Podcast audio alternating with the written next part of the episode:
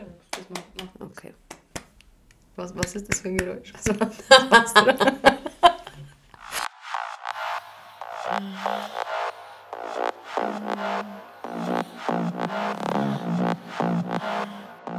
Herzlich willkommen zu Kitschig und Glitschig, euer Podcast über lesbischen Sex. Von und mit Biene, die früher lange Zeit dachte, je verrückter die Frau, desto besser der Sex und selbst ein bisschen lachen muss, wenn sie behauptet, dass das lesbische Chart nur ein Mythos ist. An ihrer Seite Bibi, die pragmatische, whisky-liebende Karrierefrau, die in der richtigen Stimmung gerne auch mal eine Open-Air-Tanzfläche mit einem lauschigen Liebesnest verwechselt.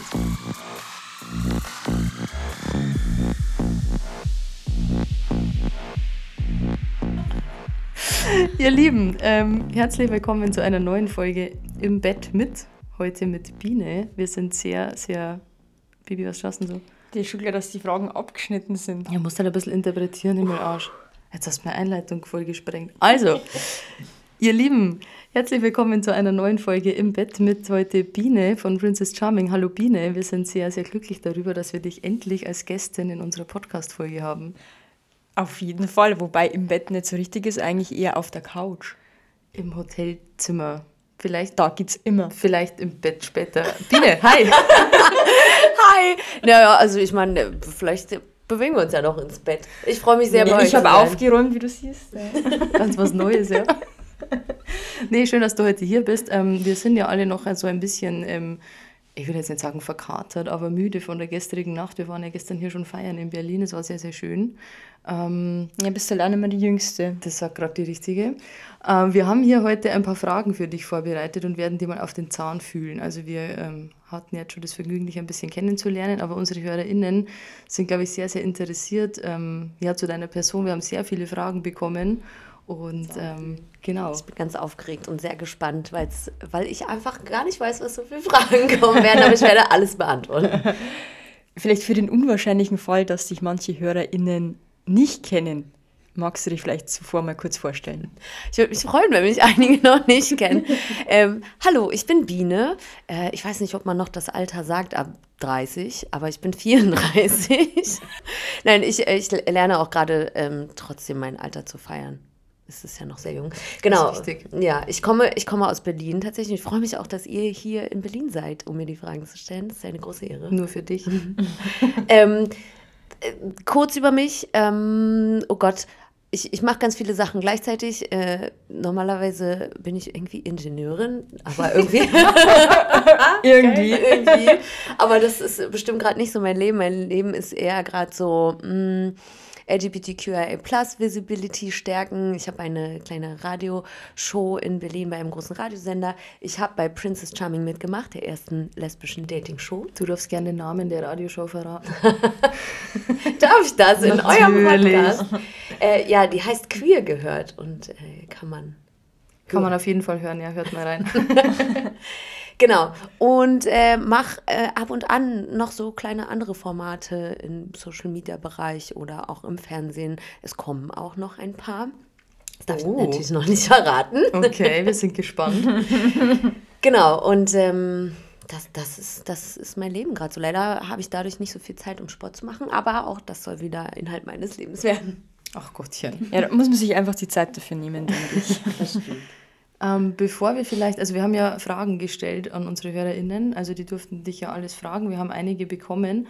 Ähm, aber bevor wir so in diese wilde Fragerunde gehen, würde ich vielleicht ganz gerne einfach mal so über dich so ein bisschen eigene Fragen stellen quasi. Also so wie, wie, wie labelst du dich? Wahrscheinlich gehe ich mal davon aus, lesbisch, wenn du bei Princess Charming warst. Wann hast du bemerkt, dass du auf Frauen stehst? Wie war das so? Vielleicht magst du da ein bisschen was erzählen. Äh, ja, tatsächlich äh, würde ich mich als äh, lesbisch oder auch Lesbe labeln.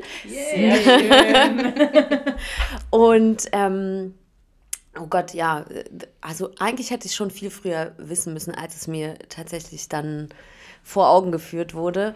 Ähm, ich habe schon, mit, also ich habe angefangen mit 16 feiern zu gehen und ähm, dort war es noch so, dass meine Freundinnen oder auch fremde Frauen ähm, ihre Boys immer ein bisschen ähm, anheizen wollten, indem sie an, mit anderen Frauen äh, rumgeknutscht haben, also dieses sexualisierte Lesbischsein, ja. und ähm, ich trinke ja keinen Alkohol und war demnach also auch immer nüchtern und äh, habe mich tatsächlich immer schon am Anfang des Abends gemeldet und meinte so, also falls heute jemand wieder äh, knutschen möchte, ich, ich wäre bereit. und Geil. Äh, also so offensichtlich wie das ist, habe ich das überhaupt nicht in Frage gestellt und habe nicht drüber nachgedacht, dass ich da vielleicht einfach äh, das auch attraktiv finde ähm, für mich und sexuell und dass das vielleicht was sagt. Ähm, und es musste dann erst so weit kommen, dass eine Freundin aus meinem Handballteam, äh, die gerade frisch verheiratet war, ähm, und die aber die einzige in dieser Konstellation war, also von diesem Pärchen, die feiern ging, ähm, jemanden gesucht hat, mit dem sie auf lesbische Partys gehen kann. Und dann hat sie mich mitgenommen und ich war ganz aufgeregt. Und ab diesem Abend, und ich sag's wirklich so, wie es ist, wusste ich einfach, dass ich auf Frauen stehe, weil ich habe diese ganzen Frauen in diesem Raum gesehen, wusste, dass die auf Frauen stehen. Und das fand ich so attraktiv, dass ich gemerkt habe, boah, ich fühle mich hier so wohl und so gut aufgehoben, dass ich ab diesem Zeitpunkt wusste, okay, ähm, das ist eine größere Sache, dem gehe ich nach und äh, seitdem ist es tatsächlich so. Das heißt, du hattest dann einen Gay Awakening Moment auf einer Lesbenparty. Exakt. Und die gibt es tatsächlich nicht. Das war auch die einzige, die in dieser Location mit dem Namen, ich weiß auch nicht mehr, wie sie heißt, war. Also es war tatsächlich, ähm, ja, das eine Moment auf jeden Fall. Und wie alt warst du da? Da war ich, ich glaube, 18. Mhm. Wahrscheinlich, weil sonst darf man nicht in irgendwelche Clubs. genau, ich war 18. cool. Ähm, und wie lange hat es dann gedauert, bis du dann tatsächlich ähm, so eine richtige eigene lesbische Erfahrung so, also eine ernsthaft lesbische Erfahrung, also kein mhm. Partygeknutsche mit Hetero-Freundinnen hattest? äh, tatsächlich ging das ich glaube, verhältnismäßig schnell. Mhm. Äh, ich hatte nach so zwei, drei Monaten, ich bin dann wirklich jedes Wochenende feiern gegangen ähm, und fand irgendwie gefühlt alle Frauen heiß. genau. Ich ich würde auch nicht sagen, dass sich das groß verändert hat. und ähm, genau, dann habe ich ähm, ja irgendwie die erste, die irgendwie mit mir geredet hat, gefühlt, die fand ich natürlich sofort attraktiv. Ich war einfach so drin in diesem äh, Thema, ähm, dass ich mich mit der getroffen habe und äh, das war bestimmt, also weiß ich nicht, ein Vierteljahr, nachdem ich äh, feiern gegangen bin, schon so. Ähm, und das war aber nicht meine erste Freundin, aber die kam auch relativ schnell, nachdem ich das erste Mal äh, in diesem Club war. Ich würde sagen, dreiviertel oder ein Jahr später. Mhm. Und hattest du dann relativ früh auch schon so Erfahrungen mit dem klassischen Lesbendrama? hm. Ich überlege gerade, ich habe das tatsächlich da noch gar nicht so richtig mitbekommen, dass das ein Ding ist und dass es irgendwie äh, so in Anführungsstrichen typisches lesbisches Drama gibt. Ähm, aber ich war halt auch noch sehr jung ja. und ähm, habe irgendwie natürlich mich einfach so wohl gefühlt, dass ich wahrscheinlich auch kein Drama sehen wollte. Ich habe äh, das erste, was ich mitbekommen habe, ist, dass es da so eine Lesbe in äh, wirklich die auf jeder Party war, gab und alle fanden sie toll. Ja. Und das hat dann auf jeden Fall dazu geführt, dass Chain es Effekt. gab. Ja, ja, wirklich. Und die hatte auch an jedem Wochenende, hat sie mit mindestens ein oder zwei Frauen geknutscht und ich fand es halt hart attraktiv ja. und dachte mir so, oh, ich wäre auch gerne eine davon. Ähm, aber das halt, haben natürlich nicht alle so locker gesehen und deswegen gab es dann natürlich auch öfter mal ein bisschen Drama und mit ein bisschen meine ich sehr viel. Kannst du dich denn noch daran erinnern, wie so dann dein erster, also wir sind hier ein Sex-Podcast, mhm, ja. wie, wie war denn so dein dein erstes, ähm, ja, dein erster lesbischer Sex? Also weißt du das noch genau oder war das dann mit deiner ersten Freundin oder? Nee, das war nicht mit meiner ersten Freundin, das war mit der, mit der ich auch das erste Mal äh, geknutscht hatte. Mhm. Ähm, ich war ich weiß, dass ich nicht nur das erste Mal, sondern auch ein paar Male danach noch selber gar nicht wusste, was ich jetzt hier mache, mhm. was ich machen soll, was ich machen kann. Äh, und das ist eigentlich total hohl, weil es ja wie beim ersten, zweiten, dritten Mal mit einem Mann. Ähm, und ich war aber irgendwie aufgeregter und schüchterner als, als beim ersten Mal mit einem Mann, äh, weil ich irgendwie, weiß ich nicht, vielleicht weil es ja, wahrscheinlich lesbisches Awakening war und ich mhm. dachte so, okay, das ist jetzt was krass Besonderes, weil jetzt habe ich ja das Richtige gefunden und jetzt muss das irgendwie auch gut sein. Ähm, deswegen war ich am Anfang wirklich einfach, ich, ich weiß nicht mehr, ob man aktiv oder passiv sagt, ob man das überhaupt noch so mhm. kategorisiert, mhm. aber ich war auf jeden Fall sehr passiv. Eine klassische Pillow Princess. Ja, oh mein Gott, ja, ich war eine richtige Pillow Princess äh, und das auch äh, wirklich lange und ähm, leider, leider war die Person auch nicht so, dass sie äh, so ihre Wünsche geäußert hat. Vielleicht war sie auch einfach irgendwie schüchtern und aufgeregt, aber sie war auf jeden Fall schon äh, sehr lange lesbisch, hat schon lange lesbischen Sex gehabt. Ähm, vielleicht wollte sie das auch gar nicht. Also ich hätte auch gar nicht so gewusst, woran es jetzt liegt, habe aber natürlich auch dadurch nicht so den ersten Schritt machen können. Mhm. Ähm, genau. Aber ich sag mal so, der Sex war trotzdem sehr gut. das ist ja die Hauptsache. wann, wann hat sich das bei dir dann so verändert, dass du sagst, ähm, du bist dann auch aktiv irgendwie geworden beim Sex? Hm. Äh, tatsächlich würde ich jetzt aus meiner heutigen Sicht sagen, viele Jahre später. Okay. Ähm, ich habe am Anfang immer gedacht, weil ich aufgrund meines Äußeren auch in der Szene äh, tatsächlich immer schon so einkategorisiert wurde, mhm. eine Pillow Princess zu sein oder passiv zu sein oder irgendwie nichts machen zu können oder zu wollen oder wie auch immer. Deswegen ähm, ist mein ja, mein Dasein als auch aktive Lesbe, äh, also jetzt im Bett und beim Sex, äh, ist noch gar nicht so alt. Mhm. Mm, klar war ich, äh, habe ich auch was gemacht, das kommt natürlich immer auf die Partnerin äh, drauf an. Aber jetzt gerade merke ich so seit zwei, drei Jahren, dass ich auch äh, dieser Rolle überhaupt nicht entsprechen möchte und äh, das sowieso Quatsch finde und auch schon Frauen kennengelernt habe, sehr viele, sehr tolle Frauen, mit denen ich irgendwie im Bett war, die selber auch von ihrer Rolle genervt sind. Das mhm. hat in dem Fall erstmal jeweils mit unseren äußerlichen Features zu tun, in die wir einkategorisiert werden. Und ich liebe es einfach, ähm, dass meine Sexpartnerinnen ähm, ja, da so offen waren und mir das auch gesagt haben und gesagt haben, ja, okay, ich sehe jetzt vielleicht ein bisschen, weiß ich nicht, maskuliner aus und werde deswegen immer eingestuft, aktiv zu sein. Ähm, und ich will das gar nicht. Ich will halt irgendwie auch mal, weiß ich nicht, hart rangenommen werden oder irgendwie die Pillow Princess sein oder so. Ähm, und das hat mich einfach äh, sehr, sehr gefreut, dass sie so offen waren. Und ich dadurch auch merke, okay, ja, ich will das auch ja. tatsächlich. Also ich will das auch machen und ich will das machen, was du dir wünschst. So völlig egal, wie wir einkategorisiert werden. Glaubst du oder Bibi, vielleicht also eine Frage allgemein auch an dich. Ist das irgendwie eher so ein Großstadt-Berliner Ding, dass man irgendwie so dieses ähm, Butch, Femme, äh, was auch immer, maskulin, feminin einkategorisieren, aktiv, passiv und so? Weil ich habe jetzt so das Gefühl, bei uns, oder? Gab es das nicht so in dem Ausmaß? Oder wie? Also so eher dieses Butch-Femme-Klassifizierung, also das kennen wir bei uns, denke ich, schon auch, aber Nein, tatsächlich, also so wie es du beschreibst, ähm, war es jetzt bei uns zumindest ja. äh, in unserer Jugend oder in unserer Awakening-Phase auf jeden Fall nicht so. Aber ja, kann schon sein, dass das hier eher so. Das, das Gefühl, ist. wir sind alle so ein bisschen versatile irgendwie in Bayern, mhm. keine Ahnung. Ist das so ein Berliner Ding? Haben alle Häuschen ja, da muss ich auf jeden Fall umziehen. Weil das ist halt auch äh, jedes Mal wieder vom Neuem so eine. Ähm, ich will nicht sagen Arbeit, aber es dauert irgendwie mhm. relativ lange bei einer neuen Sexpartnerin, das so rauszufinden, weil klar, man kennt sich am Anfang noch nicht ganz so gut ähm, und ähm, es ist natürlich immer oder häufig eine Hürde, offen auszusprechen, was mhm. so die mhm. Bedürfnisse sind. Mhm.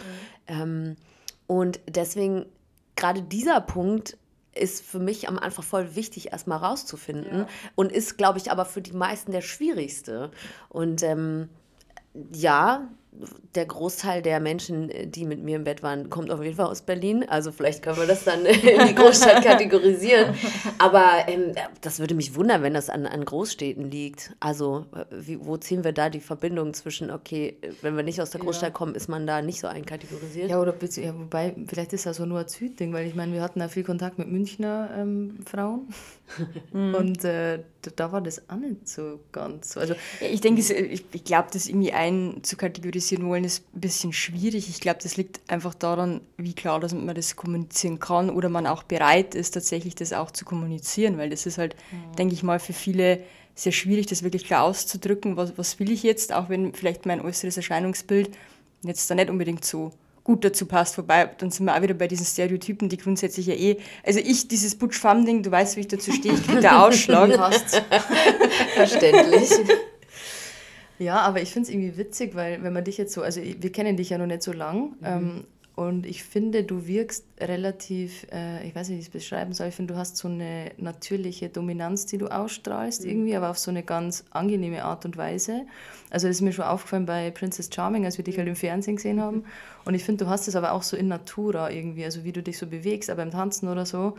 Ähm, hätte ich dich jetzt nicht als irgendwie passiv oder so mhm. einkategorisiert. Also würdest du sagen, du hast dich dann tatsächlich selber so verändert oder war das schon immer so in dir drin, aber du hast dich irgendwie so in diese Rolle drängen lassen vielleicht oder warst halt da so drin? Ich glaube, das ist tatsächlich genauso wie mit dem nicht mitbekommen, dass ich oder mhm. lange Anzeichen ignorieren, dass ich äh, offensichtlich lesbisch bin. Äh, genauso ist das jetzt dadurch, also ich habe ja schon gesagt, dass, das ist jetzt erst so spät in mein Gedächtnis gekommen, dass ich das möchte und dass ich auch dominierender sein darf und möchte und dass das nichts mit meinem Äußeren zu tun mhm. hat. Ähm, und ich bin da gerade noch komplett in der Findungsphase, mhm. äh, weil ich auch immer noch sehr schüchtern bin und sehr, also im Gegensatz zu dem, wie du das jetzt vielleicht, ja.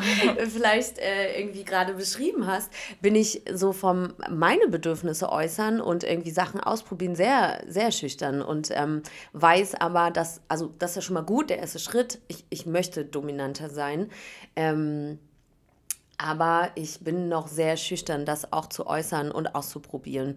Ähm, genau. Und ich habe das irgendwie ich weiß gar nicht, wie es dazu kam, dass ich da, diesen Gedanken irgendwann hatte. Ich glaube, es hilft auch immer, wenn man ne, jemanden mit jemandem schläft, der selber da schon ein bisschen weiter ist als mhm. man selbst, mhm. der selber weiß so, okay, pass auf, ich weiß, was ich will und äh, du kannst, du kannst das ja auch irgendwie rausfinden. Und ja, das ist irgendwie so wichtig, dass, dass man darüber redet, obwohl ich auch verstehen kann, wenn man jemanden noch nicht so lange kennt, dass man natürlich nicht sofort über solche Sachen redet. Und mir fällt das auch sehr schwer. Ähm, und ja, keine Ahnung, wahrscheinlich ist das schon länger in mir drin, aber ich kriege das jetzt irgendwie erst mit und bin jetzt auch erst bei dem Schritt, das überhaupt ausprobieren zu können, wenn ich denn dann mal wieder eine Sexpartnerin habe. Ich glaube eh grundsätzlich, dass das ganze Leben eigentlich eher so eine Art Findungsphase ist. Also ja. ich glaube, man wird nie so einen Punkt erreichen, wo man dann sagt, okay, jetzt passt es so für immer, weil man hat immer neue Einflüsse. Entweder man lernt neue Leute kennen oder man, keine Ahnung, bildet sich sonst irgendwie weiter oder hört zu irgendwelchen Freunden, Bekannten. Und ähm, deswegen glaube ich, ist es ja ganz gut, dass das so ist. Weil vor allem am Anfang, wenn man halt auch noch nicht so viel Erfahrung hat, ist es halt erleichtert, sich, sage ich mal so in Anführungszeichen, der passiven Rolle hinzugehen. Mhm. Und du sagst, okay, nimm mich jetzt einfach mal mit auf deine Reise, ich schaue mir das mal an und dann entwickelt man sich halt so weiter und das finde ich eigentlich ja relativ schön. Und ich habe es auch äh, tatsächlich genau andersrum erlebt, ne? dass ich äh, mit einer mit einer Frau, mit der ich äh, Sex hatte, ähm, dass die genau in die andere Kategorie, also sie wurde aufgrund dieses Äußeren und so weiter eben genau in die dominantere Rolle ähm, ja, interpretiert. Und wir haben da beide festgestellt, dass wir genau unsere beiden zugeordneten Rollen bisher immer irgendwie zwar gemacht haben, aber das genau andersrum mal ausprobieren wollen mhm. und lernen wollen und so. Und das ist super spannend, weil wir dadurch beide mit der anderen Rolle, die wir eigentlich gerne einnehmen wollen würden, ähm, noch voll also da noch voll neu sind, ähm, beide da verschüchtert sind, unsere alten Rollen natürlich trotzdem auch behalten wollen. Mhm. Also ich beschreibe das jetzt mal als Rollen. Ne? Ja, ähm, das heißt, wir wollen beides. Ähm, mit, also ne, einmal das Dominantere und einmal eben ähm, eher ein bisschen, ähm, jetzt fehlt mir das richtige Wort, was ist das Gegenteil von dominant Devote. und devot, genau. Ähm, aber in, mit unseren neuen Rollen, die wir gerade irgendwie so kennenlernen, äh, da sind wir beide sehr schüchtern. Das ist eigentlich eine ganz gute Situation, weil wir dadurch ähm, beide mutiger sind, weil wir wissen, die andere Person ist in ihrer Rolle gerade auch neu. Mhm. Das, das ist cool. perfekt. Wie ist es denn grundsätzlich? Ich habe jetzt mal nebenbei schon mal einen Blick in diese Fragenboxen geworfen und da kam eine Frage und zwar ähm, steht da, ob du eher so der Vanilla- oder der Kinky-Typ bist. Weil wenn wir jetzt schon über Rollen sprechen und über Devot und Dominant, ähm, wie, wie ist es denn bei dir so? Mhm. Was, was magst du denn so? Erzähl mal. ähm, auch eine Entwicklungssache, klar. Äh, ich merke, und das, das wollte ich vorhin schon sagen, so bezüglich dieses Rollen und was und so, ne, was einem zugeschrieben wird, hilft mir vor allen Dingen viel Podcast hören, viel, also so in Social Media, was so für Themen besprochen werden, ähm, so ich merke, ich wäre gern more kinky ähm, und würde das gerne mehr ausprobieren. Und ich habe deswegen auch so einen krassen Respekt davor, dass ihr einen Podcast darüber macht, dass ihr so viele Dinge ausprobiert, dass ihr so tolle GästInnen habt. Ähm, ich habe mir bei der Herfahrt nochmal die BDSM-Folge mhm. angehört und äh, ihr, ihr, macht das mit so einer Leichtigkeit, die ich einfach gerne hätte. Und ich hab, weiß schon, also das ist mir schon wirklich lange aufgefallen, bestimmt schon seit acht bis zehn Jahren, dass ich immer dachte, so, ich brauche mal äh, eine Sexpartnerin, die mir da einfach Sachen beibringt. Und äh, wo ich wirklich denke, so, okay, die, die ist kinky drauf, ähm, die hat da irgendwie schon Erfahrung gemacht und ich würde das gern, ich nenne das jetzt mal lernen. Mhm. So, also da habe ich extrem Interesse dran. Ähm, ja, jetzt fehlt es mir aktuell an Sexpartnerin, aber... Da hätten wir ein paar Empfehlungen tatsächlich. tatsächlich habe ich sehr oft die Frage bekommen, ist Biene Single? Warum ist so ein zauberhaftes Wesen nicht vergeben? Und ob man dich denn anschreiben dürfe, also... Oh, es, ist, es ist sehr schwer für mich, diese Frage zu beantworten. Also, weil, weil das immer so wirkt, als würde ich so drumherum reden. Also aktuell date ich nicht. Also ich date nicht so, ähm, um mich zu verlieben und irgendwie jemanden deep kennenzulernen, mhm. weil ich irgendwie im letzten Jahr eine ziemlich ähm, beschissene Erfahrung machen musste. Und normalerweise werde ich aus sowas überhaupt nicht aus dem Leben geworfen, aber die hat mich tatsächlich echt äh, traumatisiert und also und da muss man wirklich das Wort Trauma verwenden. Mhm. Ähm, und deswegen bin ich da gerade nicht so auf dem Pfad, jemanden zu mhm. daten. Aber das hat ja, ich die Fragen sind wahrscheinlich eher so in Richtung Kennenlernen und Daten mhm. und so äh, und sehr lieb gemeint. Ähm, das hat ja aber wahrscheinlich erstmal nicht nur so mit, ja, ich bin ja auch einfach nur Vögeln zu tun. aber würdest du denn gern einfach nur Vögeln?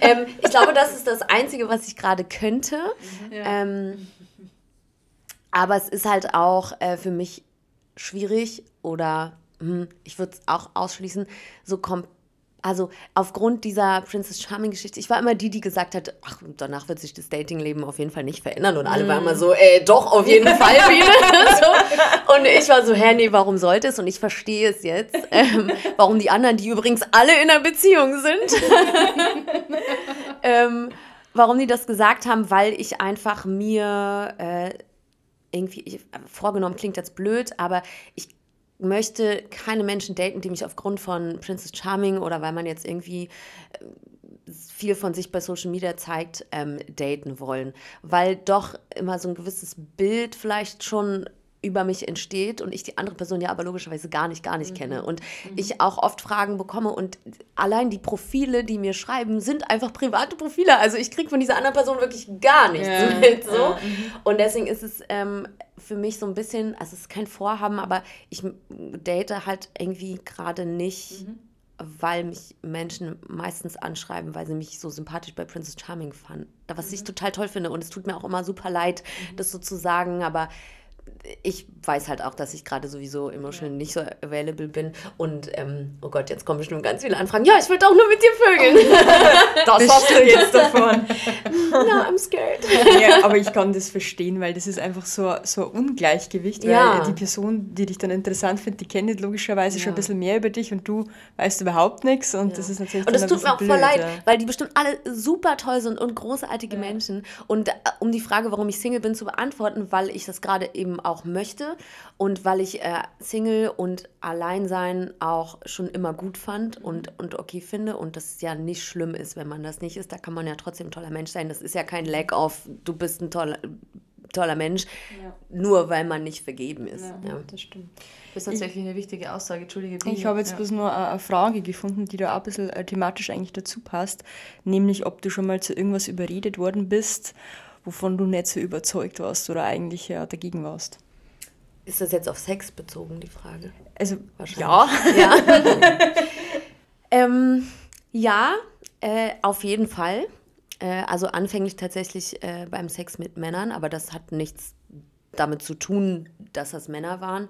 Äh, das weiß ich nur einfach, dass ich da überredet wurde. Und ich glaube, mit der eigenen Unsicherheit, was das Thema Sex angeht, weil man einfach noch nicht so viel erlebt hat oder gar nicht, noch nicht weiß, was man selber will und nicht will, ist schon einfach so, ja, bestimmte Art und Weisen, wie man Sex hat, ähm, war dann eher schon so ein Überreden äh, und ich habe das dann einfach gemacht. Natürlich kann man das auch nutzen, um rauszufinden, was man möchte und was man nicht möchte, aber ich habe sehr oft gedacht, ähm, und das auch beim Sex mit Frauen, okay, irgendwie will ich das gerade nicht und vielleicht will ich gerade nicht mal Sex, sondern vielleicht möchte ich einfach gerade nur körperliche Zuneigung ohne Sex.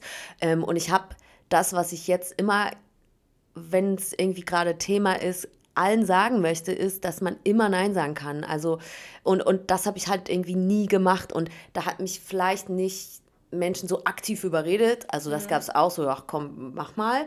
Ähm, aber manchmal ist so ein Überreden, muss ja gar nicht so formuliert werden, sondern irgendwie passiert eine unsichere Situation und dann werden irgendwie Dinge gemacht oder vorausgesetzt mhm. und man selbst schafft es nicht, irgendwie Nein zu sagen oder zu sagen, irgendwie fühle ich es gerade nicht so und hat dann immer die Angst, das zwischendrin abzubrechen. Aber ja. das geht immer. Also geht immer. nur weil ich mit jemandem knutsche, heißt es nicht, dass wir im Bett landen. Nur weil wir im Bett landen, heißt es nicht, dass wir das auch beenden. Und ich kenne diese Unsicherheit auf jeden Fall und habe schon sehr oft Dinge gemacht, wo ich auch schon währenddessen wusste, so irgendwie will ich das gerade nicht und irgendwie fühlt sich das gerade nicht gut mhm. an. Also ja, das ist auf jeden Fall schon mal passiert. Ich habe irgendwie das Gefühl, dass das früher gar nicht so richtig thematisiert wurde, gerade mhm. auch bei mhm. uns in der Community, ja. ähm, weil man immer irgendwie so von diesem Irrglauben ausgeht, dass ja zwischen Lesben oder Schwulen mhm. oder halt gleichgeschlechtlichen oder wie auch immer queeren Paaren oder SexpartnerInnen sowas halt nicht passiert, weil man ja. geht halt immer von diesem Mann-Frau-Machtgefälle aus und böser Heteroman mhm. zwingt Frau irgendwie zum Sex, aber eher so wie du das beschreibst, also ich glaube, wir hatten alle wahrscheinlich schon so Situationen, die uns aber damals gar nicht bewusst waren ja. oder in dem Moment vielleicht nicht bewusst waren. Ähm, umso wichtiger finde ich, da jetzt darüber zu sprechen, um halt anderen Menschen oder auch vielleicht jungen Menschen ähm, das aufzuzeigen, dass es halt immer die Möglichkeit gibt, dazwischen Nein zu sagen.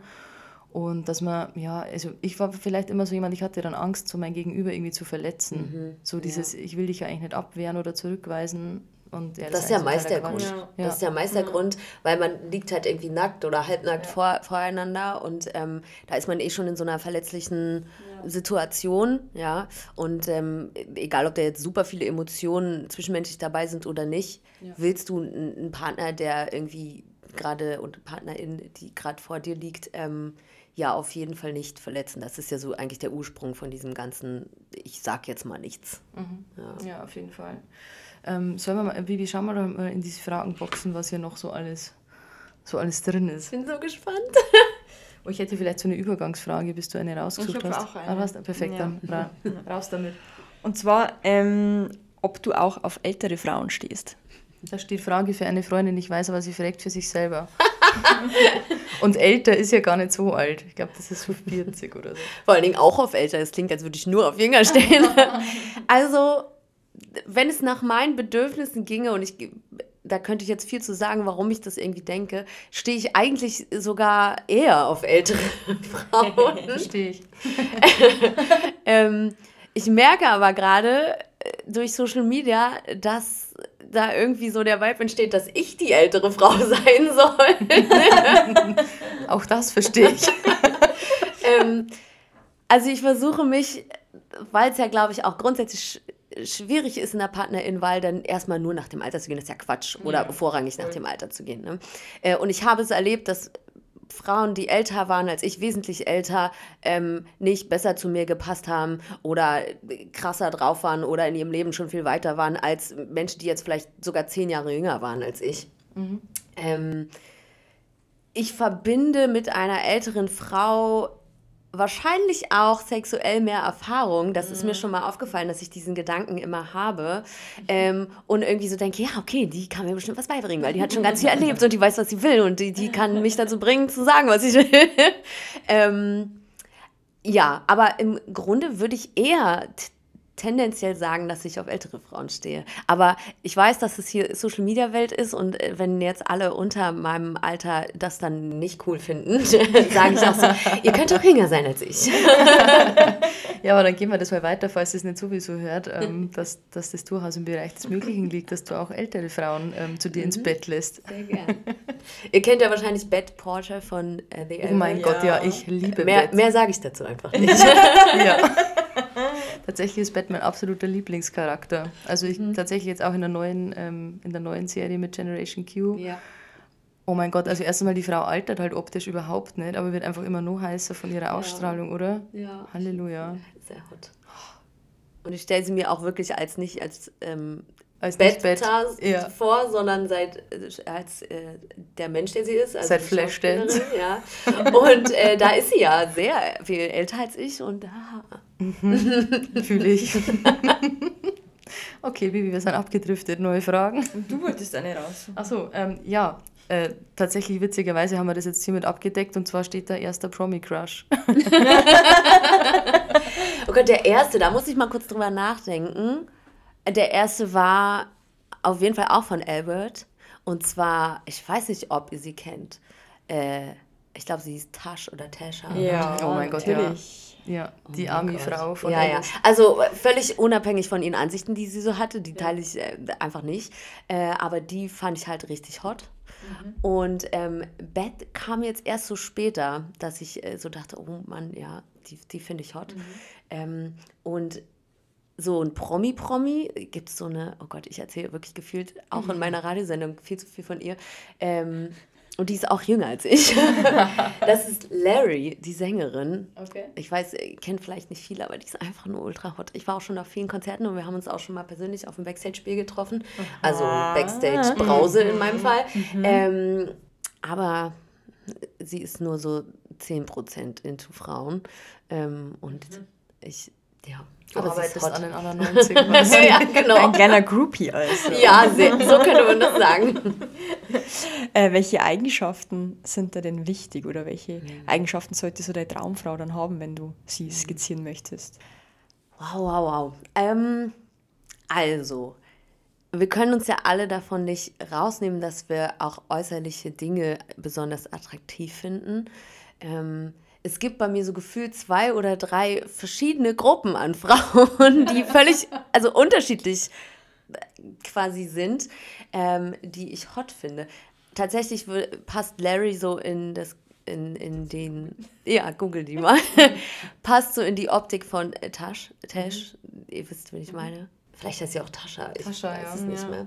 Genau, das passt optisch dazu äh, sehr gut.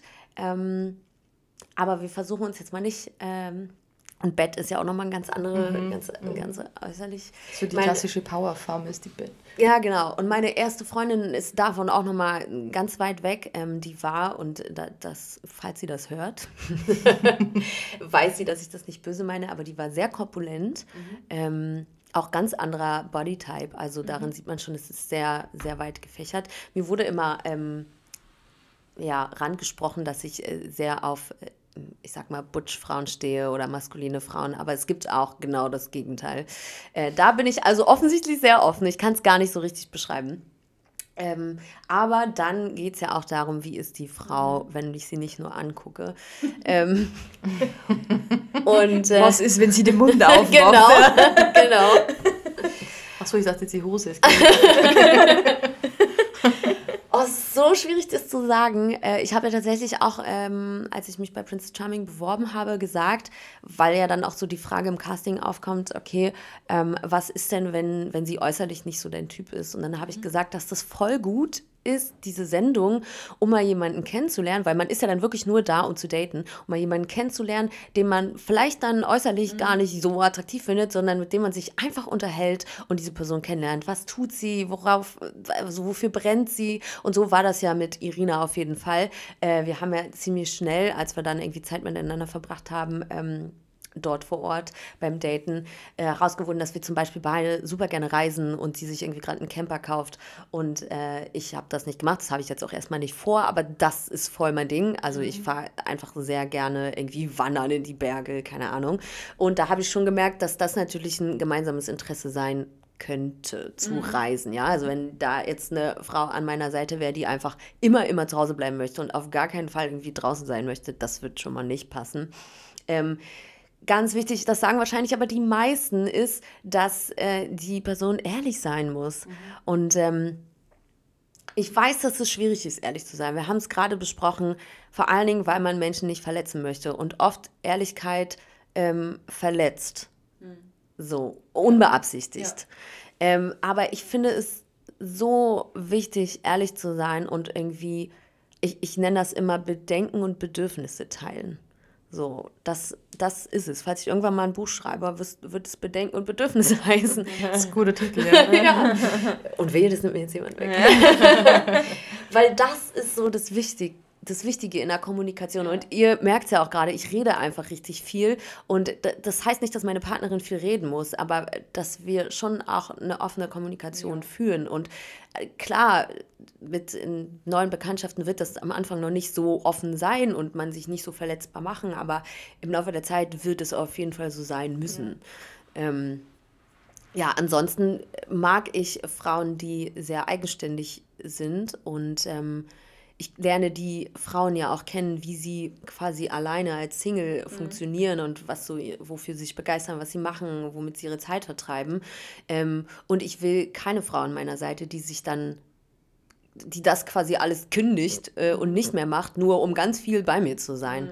Ähm, weil das werde ich auch nicht machen. Ähm, und ich, ich finde das super, wenn, wenn beide Seiten äh, eigenständig sind. Und weiß ich nicht, also es gab tatsächlich mal, und das nicht nur einmal, äh, Frauen, die einfach äh, quasi ihr Hobby dann nicht mehr gemacht mhm, haben, um ja. einfach zu Hause zu warten, bis ich nach Hause komme und von meinem Hobby nach Hause komme. Und das setzt mich so unter Druck und das find, so lerne ich die andere Person ja auch gar nicht kennen. Ja, vor allem ist das auch keine Dauerlösung nicht, weil nee. dann hat man sich ja irgendwann dann nichts mehr zu erzählen. Ja. Also. ja. Und ich lerne die andere Person ja kennen, indem ich merke, okay, wofür begeisterst du dich, was machst du in deinem Leben, das machst du ja einfach, weil, weil du daran Spaß hast oder weil du da irgendwie ein Ziel hast ja. oder so, mach das bitte auch weiter, weil das finde ich dann attraktiv, so wenn du mir erzählst, du machst den Sport schon super lange oder du lernst gerade eine Sprache oder du bist Musikerin oder keine Ahnung, dann finde ich das ja super attraktiv, ja. wenn wir uns kennenlernen, also bitte hör es nicht auf, wenn wir, wenn ja. wir dann Zeit miteinander verbringen. Und ich selbst brauche auch Zeit für mich. Und ich weiß, es ist hart und das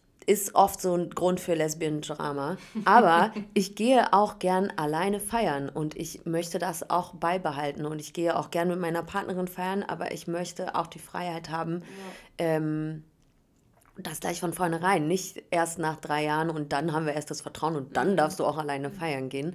Ähm, das ist mir sehr wichtig. Mhm. Ja. ja, verstehe ich. Genau, ich weiß, dass es schwierig ist, jemanden so freizulassen oder gehen zu lassen, aber so hat man mich ja auch dann kennengelernt. Mhm. Ähm, also gehen zu lassen, weggehen zu lassen. Ähm, und es führt oft zu Lesbian-Drama. Ähm, und ich, ja, ich habe da auch nicht so die perfekte, den perfekten Satz dazu, dass es jemandem irgendwie Sicherheit geben mhm. würde. So. Ähm, aber ich weiß, dass, dass man, wenn man es von vornherein doch so verschließt und sich nicht gegenseitig seine Freiheiten erlaubt, dass man nicht mehr zu dem Punkt kommt, wo man das dann trotzdem, also wo man das dann wieder öffnet und ja. sagt so, nee, aber jetzt kannst du alleine feiern mhm. gehen. So. Also das kann man schon wieder öffnen, aber dann ist die Beziehung meistens halt geöffnet ja. und getrennt. Also ja. dann ist alles wieder offen. Ja, und das ist nicht so meins. Ich bin gerade in der Phase, ich habe ja eine Zeit lang gedacht, dass äh, vielleicht offene Beziehungen mein Ding sind und ich hatte... Nee. Ah, okay, ja, lies mal die Frage vor. Ja, tatsächlich, wie du halt zum Thema offene Beziehungen stehst und ob das für dich in Frage käme. Hm. Also, es gibt verschiedene Phasen in meinem lesbischen Leben. Am Anfang dachte ich so, klar, wir alle, okay, Beziehung und auf jeden Fall äh, exklusiv und nicht offen. Dann habe ich gemerkt, so, okay, irgendwie will ich doch, habe ich doch so diesen Drang, auch alleine feiern zu gehen und für mich alleine zu sein. Und irgendwie fand natürlich auch andere Frauen attraktiv und dachte ich so, okay, vielleicht wenn ich dann mal eine Beziehung haben sollte, vielleicht muss die offen sein, damit ich mich irgendwie frei fühle. Mhm. Ähm, jetzt gerade habe ich sehr viel mit äh, polyamorösen ähm, Menschen, sagt man das so? Mhm, mhm, Menschen zu tun und mit Menschen, die offene Beziehungen überdenken oder schon welche leben. Und äh, ich habe da den größten Respekt vor und sehe mich aktuell nicht in so einer Beziehung. Muss aber dazu auch sagen, dass ich bisher erst zwei Beziehungen hatte und die gingen jeweils nur ein halbes Jahr. Ähm, ich glaube, aus dieser Position heraus kann ich das gar nicht so richtig mhm. sagen. Also ich würde eine Beziehung nicht in einer offenen Version starten wollen. Ähm, aber ich kann halt auch, also ich kann mir vorstellen, dass wenn man in gewisse Zeit viel Vertrauen gefasst hat und irgendwie dann auch wieder Bedenken und Bedürfnisse äh, geteilt hat, dass ich dann auch eine Beziehung öffnen würde. Aber ich mhm. kann das aus der jetzigen Position auf jeden Fall nicht sagen. Momentan bin ich noch sehr unsicher mit mir selbst, sodass ich äh, mir das aktuell nicht vorstellen kann, äh, was Offenes zu haben. Und ich weiß, in Berlin lernt man sich offensichtlich immer in komplett offenen Situationen kennen. Und wenn dann irgendwie eine Frau kennenlernen möchte, ist es so, ja du, aber du musst wissen, ich treffe auch noch zwei andere. Äh, und bisher war das immer so, ja, kein Ding, weil ich einfach emotional nicht so, ne, ist das für mich fein, weil ich kenne die andere Person ja nicht. Und warum sollte ich der sagen, nee, du kannst nicht andere treffen, das, ich will ja auch frei sein. Ja ich nutze dieses Freisein aber nicht, um andere Menschen zu treffen, sondern einfach nur ne, andere Dinge zu machen. Und deswegen würde ich das natürlich nie unterbinden. Ich merke aber auch gerade, dass das dann viele Frauen dazu bringt, sich nicht mehr so richtig auf so ein Kennenlernen einzulassen und nicht so richtig den Effort zu machen, ähm, jemanden kennenzulernen und irgendwie so das auch wertzuschätzen, dass man da gerade einen Menschen vor sich hat, den man kennenlernen will, mit dem man reden will, den man ähm, ja dem man Aufmerksamkeit schenkt. Und ich habe so das Gefühl, dass sich alle so retten in dieses, okay, ich schenke nicht ganz so viel Aufmerksamkeit, weil das kann ich ja dann bei der anderen Person machen, die ich mhm. treffe. Das erlebe ich zumindest gerade so. Das mag mit mir zu tun haben, ähm, aber deswegen fühle ich es auch gerade nicht so hart, wenn ich jemanden kennenlernen würde, der mir sagt, ich treffe aber auch noch zwei andere, ich hoffe, es ist okay für dich. Mhm, mhm. Ja, das okay. ist immer so die Kehrseite von diesem offenen, äh, hoppla, von diesem offenen Ding. Ähm, dass man ja sich das irgendwie total toll vorstellt wahrscheinlich. Also ja, ich schwank da tatsächlich selber einmal mit meiner eigenen Einstellung, so wie ich mich eigentlich sehe und wie ich das so machen will und leben will. Und also ich bin ja seit fünf Jahren in einer monogamen Beziehung, mhm. das ähm, ganz gut funktioniert so. Ähm, bin aber schon auch sehr open-minded, so grundsätzlich. Also ich knutsch gerne mal irgendwie rum, so, das weiß meine Freundin auch. Ähm, das ist auch voll okay, äh, wenn sie dabei ist oder so, aber ist jetzt auch nicht immer so. Also es ist halt immer so, so man muss mhm. immer schon, wie du sagst, halt so Bedenken und Bedürfnisse teilen. Und ich denke, das ist schon irgendwie schwierig, das zu handeln, wenn man das wirklich dann öffnet. Wie geht man damit um? Man hat ja trotzdem immer so diese Unsicherheit, dass sich jemand irgendwie verlieben könnte mhm. oder sowas. Und das macht ja dann auch was mit der Beziehung, glaube ich. Und das muss man halt für sich irgendwie einfach rausfinden, wie beide halt ticken. Also manche können es bestimmt gut, andere eher weniger. Ich glaube, das muss jeder so für sich selber irgendwie ähm, rausfinden. Ja, und, ja. ich glaube halt in der Beziehung, also entweder man wächst halt daran miteinander oder geht halt dann leider in, in dem Brüch, in dem Bruch. In dem Bruch.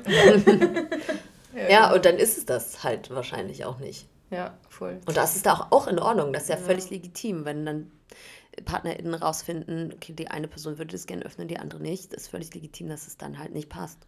Ja. Ähm, zurück zum Thema im Bett. Yippie!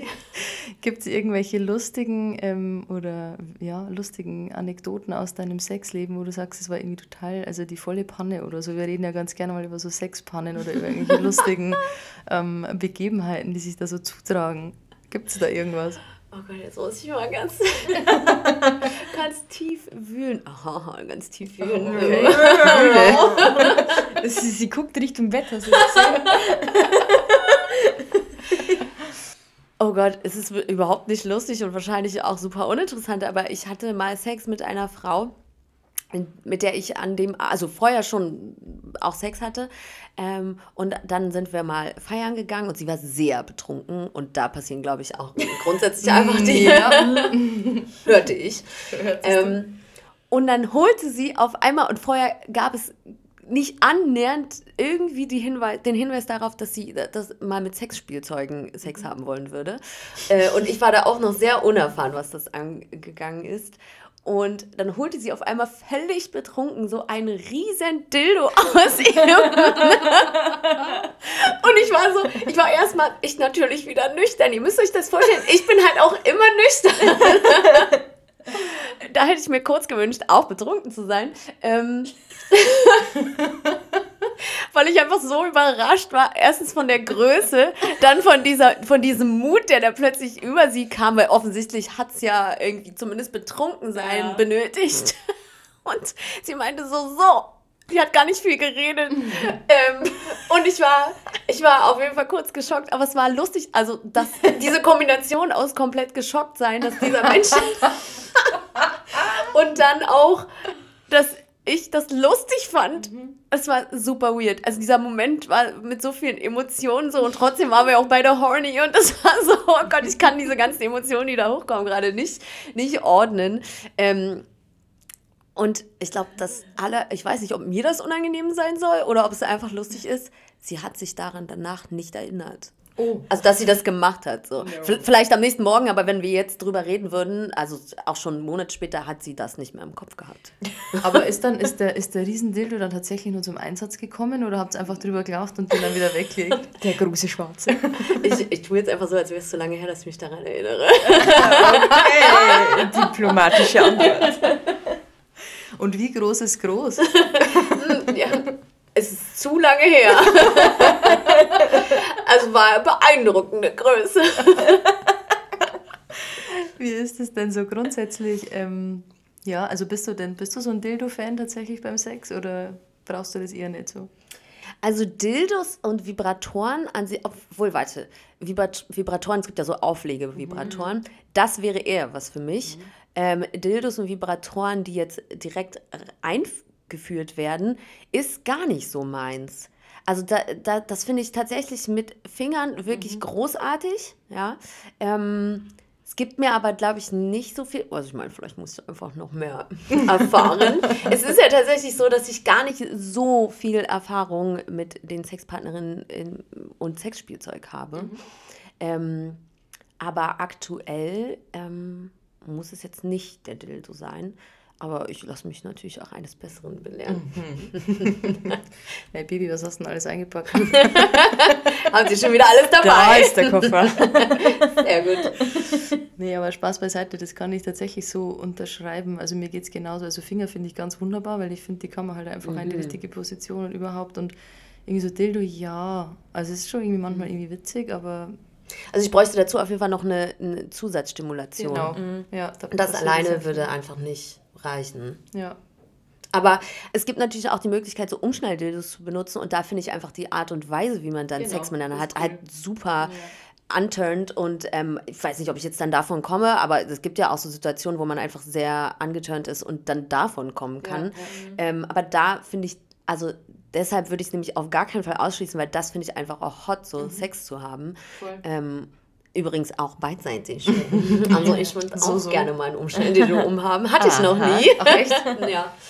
Ja, ja, ihr seht, ich bin noch ganz schön mal schnell. Ja. Das ist äh, das nächste Geburtstagsgeschenk hier für die Biene. Oh mein Gott. Dann wissen aber auch alle, die danach mit mir Sex haben, dass das hier Was jetzt los ist. dass das mein Geschenk war. Macht ja nichts. Ja, sehr gut. Witzig. Wie ist es denn so, ähm, weil du vorhin sagtest, du hättest gerne mehr Kinky Sex, aber hast da noch gar nicht so viele Erfahrungen. Was definierst du denn vielleicht für dich als Kinky und was, also was sind so die, die Schwellen quasi, die man so überschreiten gilt? Weil bei uns zum Beispiel, oder bei mir persönlich ist so, ähm, ich bin halt großer so Fesselfan, Handschellen und so Zeug. Und ich habe festgestellt, das gehört bei mir irgendwie schon immer dazu. Also schon, wo ich irgendwie 16 war oder so. Ähm, gab es schon immer irgendwie Sex mit, mit Gürtel, Fesseln oder Handschellen oder irgendwie halt sich selber Dinge bauen, an die man sich irgendwie ranbinden kann gegenseitig. Und das hatte ich tatsächlich immer mit eigentlich fast all meinen Partnerinnen. Ich erinnere mich nicht mehr, es ist zu lange her. Genau, also da wollte ich jetzt einfach mal nachhaken, wie das, wie das bei dir so ist. Ja, also tatsächlich Fesseln hat bisher bei mir nicht irgendwie mehr ausgelöst als vorher. Also ich habe das, das ist, glaube ich, auch so das, womit, also okay, ich will jetzt Einsteiger- nichts verallgemeinern, aber das ist so das Einsteigerding. Ähm, ich habe irgendwann mal, oh Gott, es ist so toll, wenn man über sowas redet und man einfach denkt so, okay, vielleicht hört die Person einfach zu. Das ist mir tatsächlich auch schon oft passiert. Also ich kriege öfter mal Feedback von verärgerten Ex-SexpartnerInnen. Also sprich dich aus. ähm, aber es ist auch gar nichts Schlimmes, es ist nämlich was Tolles. Ähm, die, es, es gab mal eine Frau, die hat mich beim Tanzen auf der Tanzfläche, ähm, hat sie, ich hatte einen Schal um, früher habe ich sehr viel Schal getragen, äh, anderes Thema, und äh, die hat dann so äh, an meinem Schal gezogen und das hat äh, am Hals halt so ein, äh, wie beim Würgen so den Effekt gehabt. Ähm, und ich habe dann so in dem Moment so ein krasses Kribbeln in meinem Körper gespürt. Und ich dachte so, upsi, was ist denn jetzt los? Und guck sie so an und sie hat es halt sofort verstanden, was da gerade bei mir abgeht, weil sie nämlich, das habe ich dann nach mitbekommen, Die hat das mit Absicht die gemacht. hat das, die wusste ganz genau, was sie tut. Ähm, und war aber wahrscheinlich trotzdem überrascht, dass ich das in dem Moment krass gespürt habe. Und dann hatten wir tatsächlich auch Sex. Vorher hatten wir noch keinen Sex. Jetzt nicht an diesem Abend, aber äh, wir haben dann beide gemerkt, okay, äh, sie macht da was, was mir gefällt. Und dann hatten wir Sex, auch mehrere Male. Und ähm, da habe ich das das erste Mal, dann bin ich das angegangen, ihr zu sagen, oder sie hat das gestartet und ich habe gesagt, ich will das ausprobieren, ähm, dass sie mich beim Sex einfach so ein bisschen gewirkt hat. Und das war schon krass, weil wir das echt so lange gemacht haben oder so oft immer ein Stück weiter gegangen sind, äh, dass ich wirklich das Gefühl hatte, das jetzt auszuprobieren ähm, und da wirklich so weit zu gehen, bis ich es dann irgendwann nicht mehr kann. So. Und ich würde jetzt behaupten, dass das wahrscheinlich in die Kinky Sex Richtung Absolut. Ja, Ja. okay, gut. Nö, das ist der klassische Lesben-Sex. Machen alle so. Und sie hatte tatsächlich auch so richtig Ahnung. Sie hatte dann ein bestimmtes Tuch, was sie dazu verwendet, ähm, was irgendwie angenehm ist und trotzdem den Druck. Und sie wusste genau, wie sie das binden und schnüren und keine Ahnung soll. Und ähm, das war wirklich ein tolles Erlebnis. Ähm, Danach hatte ich das leider gar nicht mehr. Ähm, und ja, also das fand ich, also da habe ich wirklich einfach anhand meiner körperlichen Reaktion gemerkt, okay, wow, das finde ich irgendwie super hot. Ähm, und aktuell, so seit einem Jahr, würde ich das auch gerne alles ein bisschen auch körperlicher erfahren wollen. Aber natürlich ist es auch äh, immer so ein Ding, ne, sich zu öffnen, überhaupt eine Sexpartnerin zu finden, der man sich auch körperlich einfach so darbietet, sage ich mal. Ähm, und ja, das ist halt aktuell leider nicht die Situation. Ich fühle mich manchmal so ein bisschen wie Jenny am Anfang von Albert, die noch so Bitte nicht. Vanillas Heterosex hatte Ja. und dann irgendwie ähm, ja so auf ihre Reise gegangen ist, so Mhm. rauszufinden. Ja, und manchmal fühle ich mich so, Mhm. so ein bisschen. Ich hoffe, du siehst nicht den düsteren Zirkus in deinem Kopf. Nee, um. Gottes Willen, das ist so gruselig. Nee, bei ihr ist ja auch, glaube ich, das so ein bisschen verbunden mit so psychischen Ja, Geschichten ja. und Sachen, die sie erlebt hat. Das ist bei mir nicht so, sondern ich will wirklich einfach äh, Kinky Sex äh, ähm, ja, erfahren und irgendwie Zum Spaß, kennenlernen. Freude. Genau, um zu gucken, so was kann mir noch gefallen und was finde ich attraktiv und was äh, steigert irgendwie alles noch mal ein bisschen. Wie stehst du so zu ähm, kinky Klamotten? Also hast du da irgendwelche Vorlieben? Gefällt dir da irgendwas? Also, ich habe mir vor Jahren mal ein Harness gekauft. Der sehr hot ist. An dir? Ja, und das war das einzige Kleidungsstück, was ich bei Princess Charming schon vorher hatte. Die anderen habe ich alle dazu geshoppt für diese Entscheidungsnächte. Und habe das auch das erste Mal bei Princess Charming angezogen und habe es hart gefühlt. Also ich fand es wirklich toll. Hatte ich aber noch nie im Bett an. Okay. Ähm, das, also Harness-Sachen finde ich wirklich schön an Menschen ähm, und kann mir das auch vorstellen, das selber zu tragen. Mm. Ich glaube, entweder ich hab, weiß nicht, was man noch so anziehen kann. Ach so, ja, so Leder und Latex Lackleder, und so. Latex, Ja, Uniformen, Gummi. Sehe ich mich jetzt persönlich nicht so drin, weil ich nicht so zufrieden bin mit meiner Figur und irgendwie ich so Gott. bin. Ey, ja, wir lassen das jetzt so stehen. Immer die Frauen mit den schönsten Figuren, die hier sitzen und ähm, irgendwas. Okay, aber mm, ja. Ähm, sehe ich mich jetzt nicht so, aber wie gesagt, ich bin halt noch super neu und offen und wer weiß, vielleicht habe ich das irgendwann durch Zufall mal an und denke mir dann genauso wie bei, dieser Schal, bei diesem Schallmoment, oh, das ist aber hot.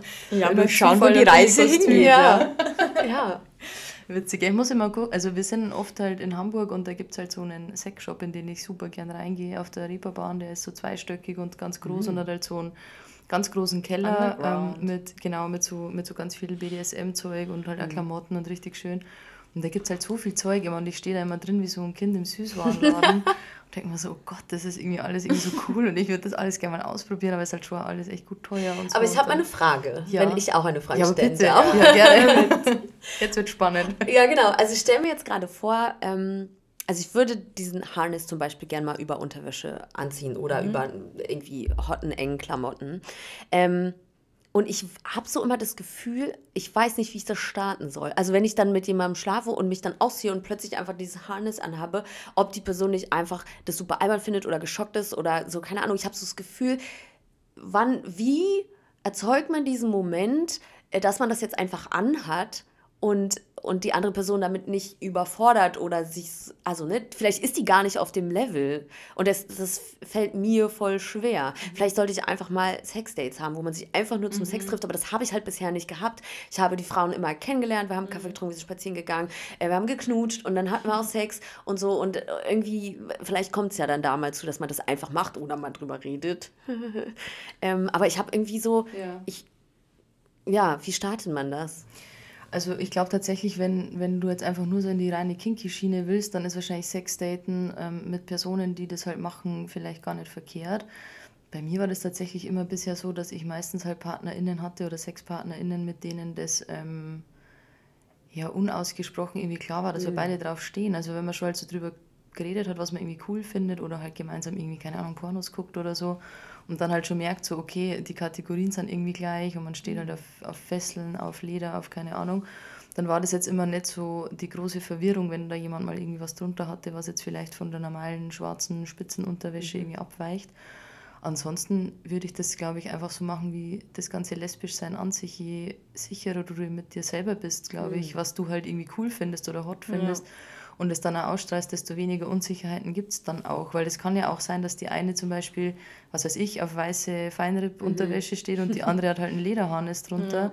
und es matcht aber trotzdem. Also mhm. das, ich glaube, glaub, man muss es einfach fühlen und das dann ausstrahlen, dann gibt es halt ähm, keine Unsicherheiten, weil mhm. je sicherer du bist, glaube ich, desto sicherer ist vermutlich dann auch die Partnerin. Ja, und so weniger ist dann auch dieser Albernheitseffekt. Ja. Dass man sagt, okay, ich finde das jetzt irgendwie witzig oder so. Weil ja. wenn man das halt wirklich ernst meint und da dahinter steht, dann strahlt man das ja gar nicht aus. Ja, und vielleicht deswegen denke ich die ganze Zeit, ich bräuchte jemanden, der das schon macht, will, irgendwie kennt, damit ich da irgendwie mich sicherer fühle. Mhm. Ja, verstehe ich. Warst du mal ähm, mit Freundinnen vielleicht oder halt ja ähm, auf so auf so Erotikmessen oder so? Es gibt doch die Venus oder die Folsom oder sowas. Nee, gar nicht. Mach das mal. Das ist tatsächlich das ist so toll. Cool. Ich finde das auch so toll.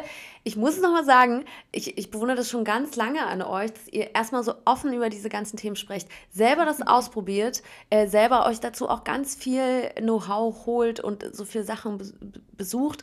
Und ich denke mir die ganze Zeit so, okay, bin ich 14? Bin ich irgendwie 14, aber noch 30 Jahre früher? Weil irgendwie habe ich so das Gefühl, ich bin so stuck in, irgendwann habe ich einfach gar nichts also das hat sich nicht bewegt, so ich habe nichts rausgefunden, ich habe nichts, weiß ich nicht, woran es liegt, so und deswegen ich bewundere das so, äh, allein, dass ihr so offen redet. Ich freue mich auch bei euch heute so ein bisschen offen reden zu können. Ich glaube, das äh, offener habe ich noch nie irgendwie. Obwohl bei Prince Charming habe ich auch schon ab und ab. Der Cupcake. ja. Und das ist so, ich finde es so, ja, du hast recht, ich muss mich damit oder möchte mich damit einfach mehr beschäftigen. Ja, also tatsächlich bei uns beiden ist es einfach so, ich glaube, wir, dadurch, dass wir einfach aus Bayern kommen, aus einem, einer recht kleinen Großstadt in Bayern und so viel, ja, es ist ja eine Großstadt per Definition, ja, aber wenn wow, man das in Berlin erzählt, dann ist das ein Witz, ja. ja. Ähm, ich glaube, wir haben einfach so viel ähm, mit Charme zu tun gehabt in unserer Jugend und so viel ähm, andere Arten von Diskriminierung vielleicht nochmal, mhm. die halt bei uns so ähm, strukturell tatsächlich sind mhm. in Bayern dass wir halt irgendwann da komplett ausgebrochen sind. Das ist, glaube ich, das eine. Und das andere ist, wir beide sind ja sehr, sehr große Fans von Queer as Folk mhm. und stehen ja total auf schwulen Sex tatsächlich auch. Also so zum Angucken, mhm. logischerweise.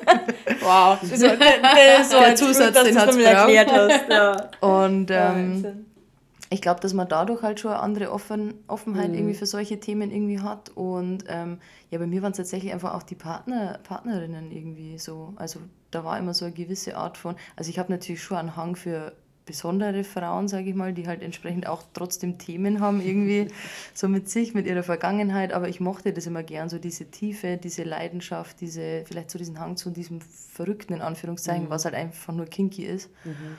Ähm, und bei uns früher, es gab ja nichts. Ne? Wir, waren ja, wir sind ja hier nicht in Berlin, bei uns da gab es ja nichts. Ähm, und wir haben uns halt dann schon unsere, unsere Ablenkungen so gesucht, so ein Stripclub nach Hamburg und was mhm. weiß ich und dann nach Berlin auf die Party und so, was weiß ich, was für Messen und so, Venus und keine Ahnung. Und ähm, da lernt man halt irgendwie, dass das ganz normal ist. Da sind dann so viele Menschen. Das ist wie so mein erster CSD in Hamburg. Da dachte ich mir auch so, oh mein Gott, ich bin auf einem anderen Planeten. Mhm. So, das sind so viele Lesben, Schwule, Transpersonen, queere Menschen. Ähm, das ist so normal hier. Mhm. Und irgendwann dachte ich mir so, okay, wieso ist das für mich so unnormal? Und das ist mit dem ganzen Kinky-Zeug das Gleiche. Es gibt mhm. ja für alles irgendwie eine große Community und ich glaube, wenn man sich da den Anschluss sucht und einfach mal hingeht, dann äh, verliert man das insofern. Also danke für deine lieben Worte. Aber das ist halt einfach dem geschuldet, dass, ja, ich weiß nicht, also wir hatten halt da schon immer großes Interesse und haben uns da mit anderen Leuten getroffen. Und ich glaube, je öfter, je länger man das macht, desto normaler wird das einfach über die Zeit. Und wenn du das natürlich davor nie ähm, getan mhm. hast, dann ist ja auch kein Wunder, dass du halt da einfach ja. so, ja. Das heißt, ihr habt im Freundeskreis halt auch darüber geredet, das passiert halt bei mir nicht so. Hä, hey, was denn los? Du bist doch aus Berlin, wir sind von Was ist denn hier falsch? aber, aber vielleicht gerade das, man sagt ja. in Berlin ja dann auch oft nach, dass es irgendwie doch sehr anonym ist. Aha, okay. Natürlich ist das nicht anonym mit FreundInnen, aber ich habe das Gefühl, gerade obwohl ich ja, wie ihr merkt, gar nicht so die Erfahrung habe und gerade noch am Anfang stehe, bin ich gefühlt in meinem wirklich engen und auch erweiterten, erweiterten Freundeskreis, Freundinnenkreis, mhm. ähm, die einzige, die jetzt versucht, nicht die einzige, das ist Quatsch, aber schon so wie so eine Vorreiterin, die da jetzt mal drüber redet oder die das kennenlernen Mhm. will oder die sich traut, irgendwie mal zu sagen, ja, übrigens, ich bezahle jetzt auch für Pornos und, und Ja. so, äh, was, so erstmal, Was, du äh, guckst äh, du guckst Pornos? Pornos alleine äh, und dann bezahlst du dafür. Also, weil ich Mhm. äh, gerne einfach äh, inklusive und queere ähm, Pornoseiten unterstützen möchte Same. und deswegen das zahle. Ähm, und mich immer noch dabei erwische, so das Gefühl, obwohl ich alleine zu Hause bin, das so heimlich zu machen und darüber nicht Es ist zu was reden. Verbotenes, ne? Ja, es ist so was Verbotenes. Das geht mir aber einmal so, ich lösche dann immer meinen Browserverlauf und denke mir so, Gott, Ja, das ist ja dein Arbeitslaptop, wo du das immer schaust. Geil.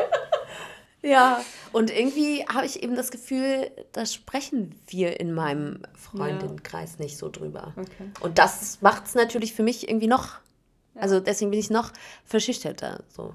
Ja, Das, das ist ja bei glaube uns ich. anders. Ne? Ja, also zum zum Glück. Beispiel Hamburg, äh, als wir dann Ja. CSD waren, vielleicht magst du die Geschichte erzählen mit unserem Viererzimmer. Ja, ich wünschte, ich könnte es vergessen, aber ich kann es nicht. nee, Schmarrn. Aber was ich eigentlich noch zu diesem äh, Freundinnenkreis sagen wollte, ähm, also das war bei uns definitiv anders, dass äh, eigentlich wir in unserem Freundinnenkreis schon immer sehr offen eigentlich drüber gesprochen haben und da eigentlich auch mit unserer Sexualität sehr offen umgegangen sind. Und das war aber eigentlich auch gut, weil, also für mich persönlich war es zumindest halt so die, die heilige Bubble, wo man halt wirklich also sein konnte, wie man halt tatsächlich ist, weil vor allem ich äh, mit meinem Outing-Prozess sehr lange äh, gebraucht habe, zumindest für mein ja, Innerliches eigentlich. Und umso wichtiger, finde ich, ist halt dann auch ein Freundeskreis, ähm, in dem man das dann eben auch besprechen kann, ausleben kann, sich Ratschläge holen kann.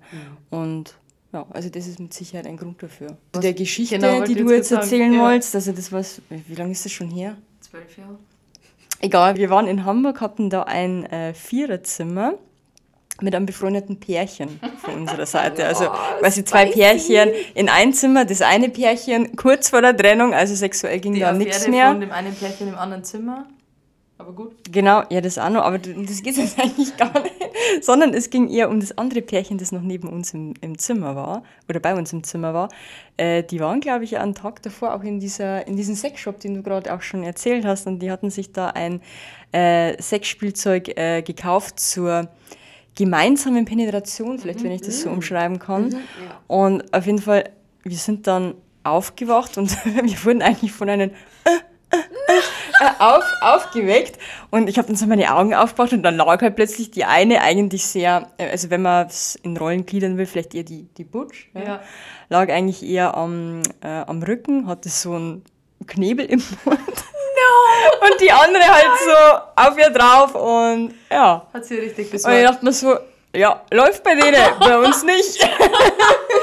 Und ich bin halt dann auch aufgewacht und ich schaue halt so rüber und das ist halt eine meiner besten Freundinnen und ich liebe die über alles. Ne? Wir haben ein super, das offene Verhältnis. Wir hatten auch schon drei Jahre dann mit anderen halt. Und dann schaue ich halt so rüber und ich so, ja moin. Und sie so, morgen, während sie halt so gewusst wird. Und ich so, Also das würde in meinem Kreis auf gar keinen Fall passieren. äh, doch, also bei uns ist ganz normal, ja. Ach Mann. Magst du Ja, magst du ich komme einfach zu Komm mal rum. Nein, ich, sorry, ich liebe meine Freundinnen alle. Ähm, ja, Ja, also so war das. Da waren wir halt 18 oder 19 oder so. Ja, Genau. witzig. krass, so früh, da war ich noch so am Anfang, um überhaupt herauszufinden, so, ja, Frauen. so. Und wie geht das jetzt? Aber ist ja egal, es ist ja kein Wettbewerb. Nein, das stimmt. Absolut. Und deswegen äh, bin ich jetzt einfach 34 und fange jetzt an, da irgendwie mal mich Ist zu das schön? informieren. Also auch schön, ja, weil jetzt bist du halt, du weißt halt jetzt trotzdem irgendwie, wer du bist, so was du willst und du bist halt emotional irgendwie viel gefestigt, aber bei uns gab es halt schon sehr viel ähm, von diesem von diesem Lesbendrama. Genau. Ähm, ja, mit dem Blick auf die Uhr, ich könnte jetzt hier, glaube ich, noch stundenlang Ja, mit dir weiter plaudern. Vielleicht machen wir das auch. Machen wir das, ja, bestimmt. ähm, vielleicht suchen wir uns noch eine Abschlussfrage von unseren HörerInnen raus. Und ähm, genau, Ich will nicht, dass es schon vorbei ist. ich auch nicht. Wir Sätze aus dem. Porno. Warum liegt hier Stroh? Plötzlich betrat eine Handwerkerin. Äh, Wenn ihr jetzt an der Tür geklopft wird, das wäre einfach großartig. Ja, Leute fragen natürlich immer, was hat es mit der Kiwi auf sich, aber ich glaube, da dringen wir nicht durch. Das versuche ich immer schon, wenn ich Biene so treffe, aber sie sagt es mir Das, einfach nicht. das ist so krass, dass diese Frage noch gestellt wird, aber ich kann dazu immer sagen, wir werden es natürlich nie so wirklich aufklären. So groß die, ist die Geschichte darum gar nicht, aber die Kiwi steht für einen krassen Zusammenhalt, das gleiche Mindset ähm, und einfach gegenseitiges Unterstützen. Das ist doch süß. Mhm. Ähm, ich habe nur was, was tatsächlich interessant ist als letzte Frage. Das ist gar nicht so sexuell, aber irgendwie auch schon, weil also für mich ist es was sehr Sexuelles, weil ich stehe total auf, Kommt drauf an, wie du es Es vorliest. kommt. Also ich bin halt auch gespannt, was da kommt. auf Gerüche, Oh. auf, auf Körperduft, auf, auf Parfum, auf, auf Eigenduft.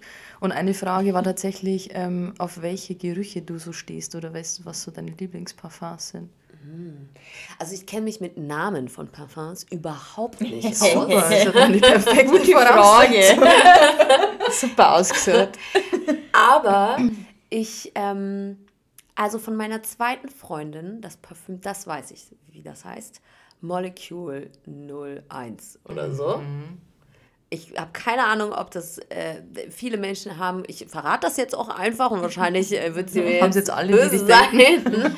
aber das rieche ich so gerne, aber wahrscheinlich auch, weil es mich einfach so mit ihr verbindet ähm, und deswegen einfach positiven, ja, positive Erinnerungen auslöst.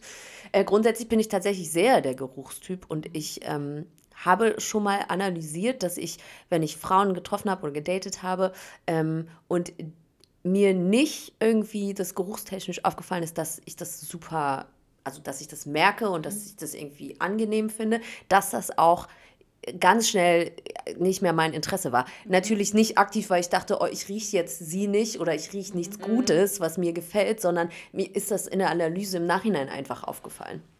Dass Menschen, die einfach ähm, gut riechen, ähm, meist auch durch die Zugabe von Parfum, so ist es ja irgendwie einfach, ähm, schon eher dann mit mir connected sind. Und ich glaube, man riecht manche Parfums auch nicht, wenn der Mensch nicht auf einer irgendwie emotional-chemischen Basis passt. Voll. Ja. Ja. Und ich selber benutze sehr viel Parfum. So. ähm, und deshalb, ähm, ja, habe ich da einen guten Draht zu guten Gerüchen. Was benutzt du denn für ein Parfum, falls Leute sich das jetzt aufs Kissen sprühen wollen, wenn sie dir bei Instagram deine Lives angucken so? Ich, ich glaube tatsächlich, wenn man mich riecht, dass man nochmal einen ganz anderen Eindruck von mir hat, glaube ich. Ähm, ich benutze von DKNY Women. Das ist so ein, das benutzen tatsächlich, glaube ich, relativ wenige. Es gibt ein paar Leute, die das kennen, aber ich habe es jetzt noch nicht so oft gerochen. Ist auch ein Parfum, was sich je nach Person auch ganz anders entwickelt. Ähm, ich habe das früher, als ich so 16 war, das erste Mal gerochen äh, und fand es furchtbar. Ähm, habe das aber an einer anderen Person gerochen und habe es dann auch selber mal irgendwie so in die Luft gesprüht und fand es auch furchtbar. Und irgendwann habe ich, äh, ich weiß nicht, da hat sich vielleicht chemisch oder biologisch was in meinem Körper gemacht, dass ich das nochmal riechen wollte und fand dann so, hm, ja, ich, ich glaube, du kaufst dir das mal. Und wenn ich das jetzt drauf habe, werde ich immer angesprochen, dass ich so frisch rieche oder so nach frischer Wäsche rieche. Dabei riecht es gar nicht so, es ist eher so ein Zitrusduft. Ähm, und entwickelt sich an mir, glaube ich, einfach anders als vielleicht an anderen Personen. Das ist mein äh, Go-To-Parfum.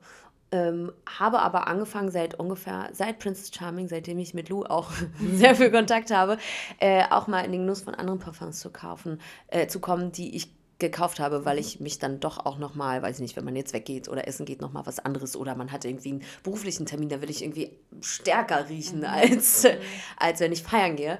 Äh, und da habe ich gerade ein sehr süßes Parfum, äh, Scandal heißt es.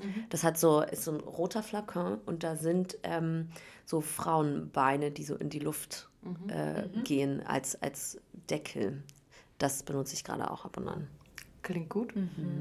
Ich muss ein bisschen schmunzeln, weil meine zweite Freundin tatsächlich, die hat auch das Donna Cara New York immer benutzt, aber dieses Grüne, dieses Apfel. Ah, okay, das riecht ganz anders ja, tatsächlich. Ja, ja, genau. Aber Ja, dieses Apfelparfum haben ganz viele benutzt, Ja. aber dieses äh, DK, DKNY Women, das Women, ist ja. tatsächlich so ganz eckig, irgendwie 20 Zentimeter lang, super unhandlich für sämtliche Taschen.